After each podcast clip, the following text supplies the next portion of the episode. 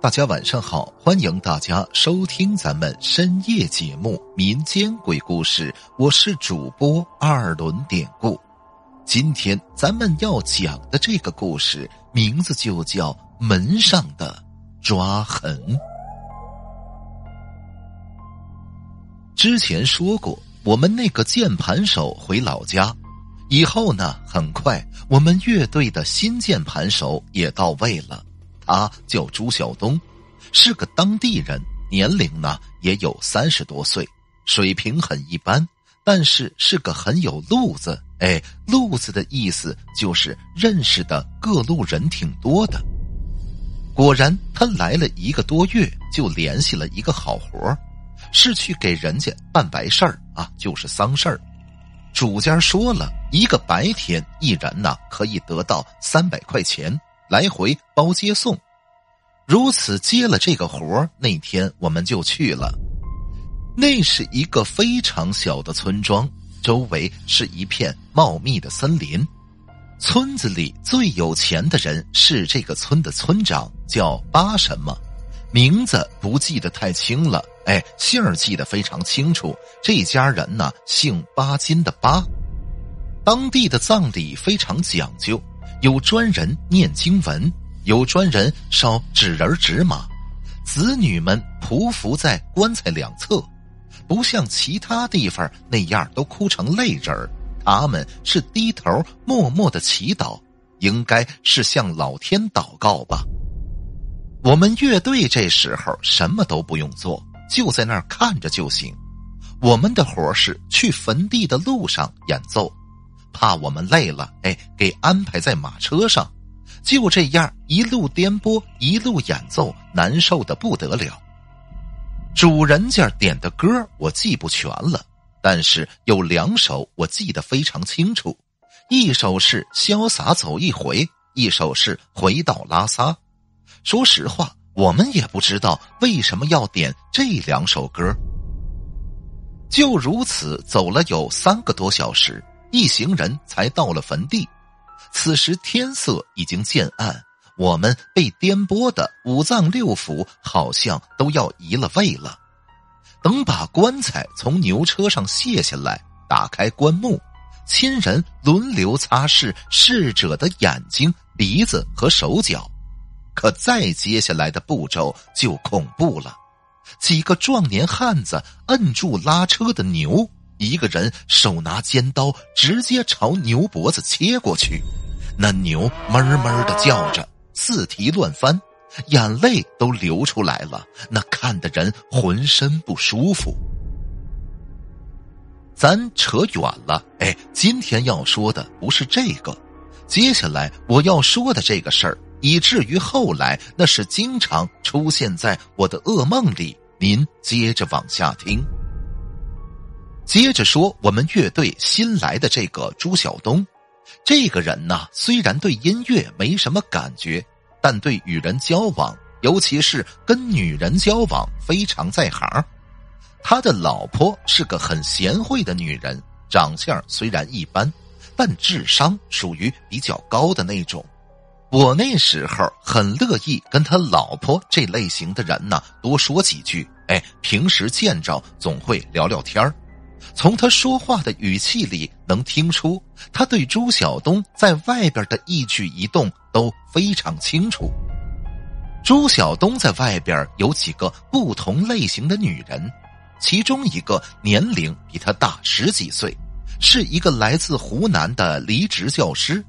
本来是丈夫领着她来该地呢做收购农产品的生意。但赚了些钱之后，丈夫跟着一个外地的小姐跑了。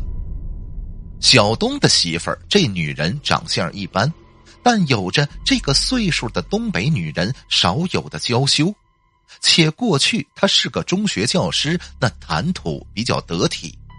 有段时间，他们两个如胶似漆，女人经常去我们酒店找小东，不过明眼人都能看得出来。朱晓东是图着人家的钱了。有段时间，朱晓东情绪非常低落。我们一块喝酒的时候，他说：“小三儿啊，催他离婚，而且小三儿找到了他家，见了他老婆。他老婆的原话是：“只要小东舍得离开自己和孩子，他就同意离婚。”那个夏天最热的那几天，酒店老板决定装修舞台，就给我们几个人呢放了假。我和贝斯手、鼓手每天做的事情就是爬山。火辣辣的太阳在没遮没挡的山坡上，把我们一个个的皮肤那晒得就像烤鸡呀。而就在这样的大热天我们却听到了一个极具含义的消息，那就是朱晓东两口子杀人了，而且已经被抓了。更让人惊讶的是，被杀死的就是小东外边的那个小三儿。这样一来，惊讶之余呀，我们也只能从哈尔滨赶紧调来了一个键盘手继续工作。那是两个多月后的一个中午，那天我们刚到酒店，一进后台，大家都愣了，因为我们看到朱晓东回来了，他这会儿正安静的坐在椅子上，微笑着看着我们。小东看上去憔悴多了。以往的机灵劲儿也被一种莫名的表情所代替。寒暄一阵之后，我们就抖出了最感兴趣的话题。他呀没有避讳，就讲给了我们，说那个小三女人死了，他和老婆作为嫌疑人被羁押了近两个月，现在搞清楚了就把他们放了。杀人的是一对赌博输疯了的小夫妻。是跟那个死了的女人曾经一个牌桌打麻将认识的。那天临走，小东说晚上啊想请我们几个去他家喝酒，不管多晚下班，要我们一定来。我们呢也便答应了。那天下班已经是晚上十一点多了，酒店的司机开车送我们过去。在路上，司机说：“哎，你们知道朱晓东让你们去是干什么吗？”我和贝斯鼓手互相看了一眼，就说：“，估计是还想回来我们乐队吧。”司机诡异的笑了笑，说道：“回乐队，他哪有那个心情啊？”他天天找人去他家喝酒，你们就不想想他怎么一下子就这么好客了呢？司机这是话里有话啊，可没等再说什么，已经到了小东的家了。小东他们家住在一排平房的中间，院门是一整块青灰色的木板，院子里新养了一条大黑狗。我们一敲门，那狗就吼叫着扑了上来，喊了半天门。朱晓东从屋里探出了头，问：“谁呀？”贝斯手说：“大半夜的还有谁？把你家狗宰了，把门打开。”小东哦了一声，然后到院子里把狗拉往墙角，死死的摁住。我们则小跑着进了屋子。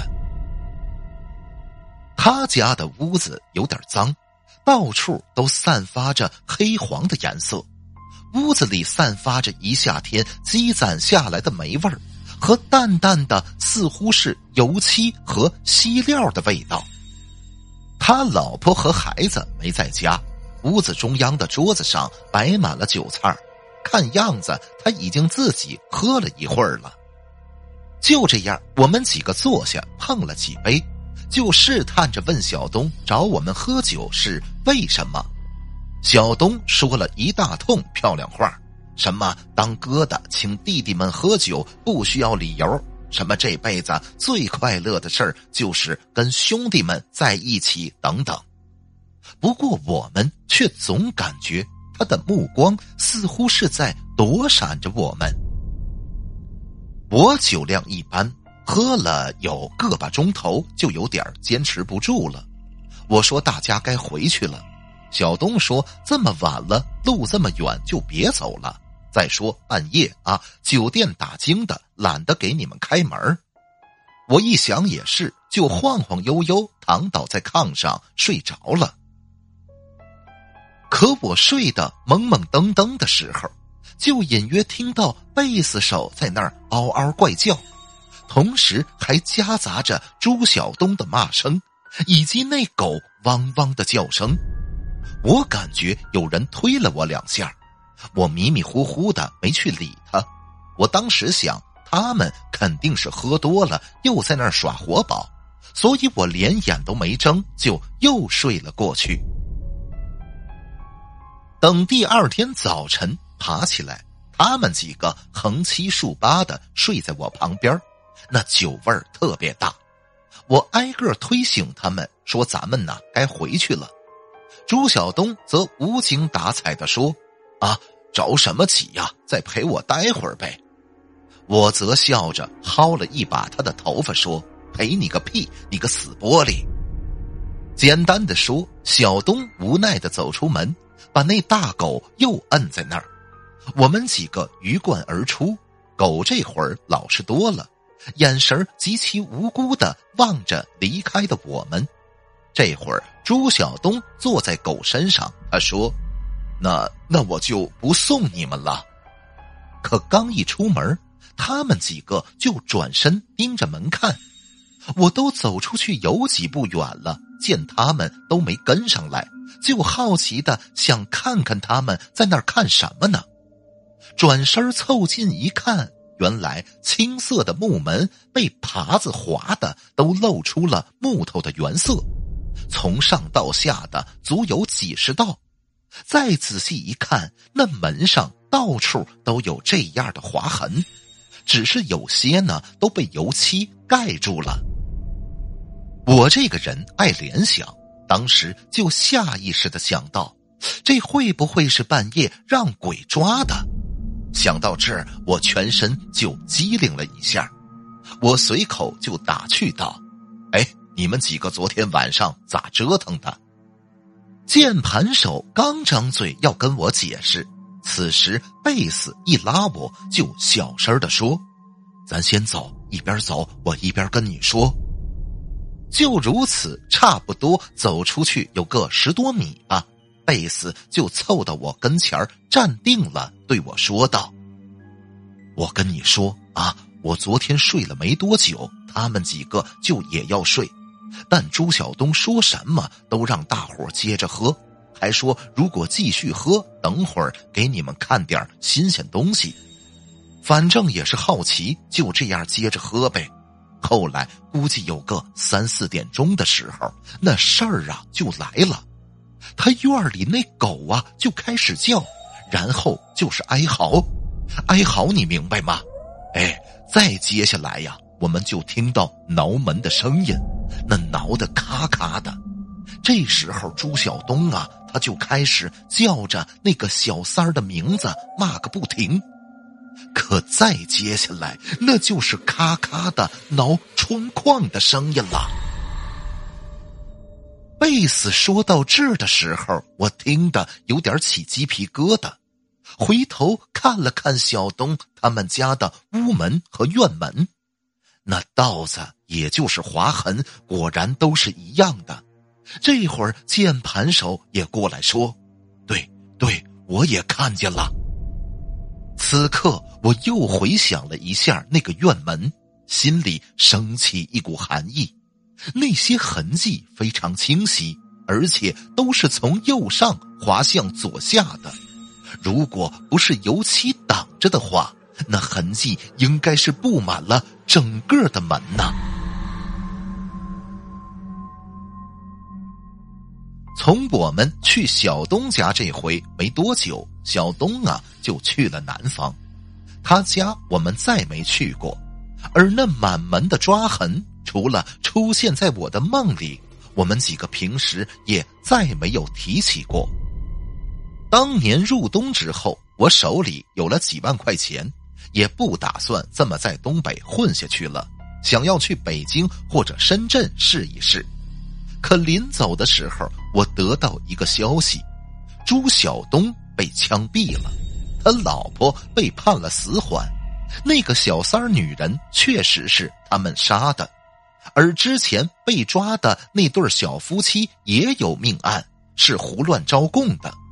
朱晓东和他老婆是在河南鹤壁被抓到的，两个人在河南又犯了一起命案。至于他家门窗上的那些抓痕，到底是不是那个小三儿女人的鬼魂弄的，我们就不得而知了。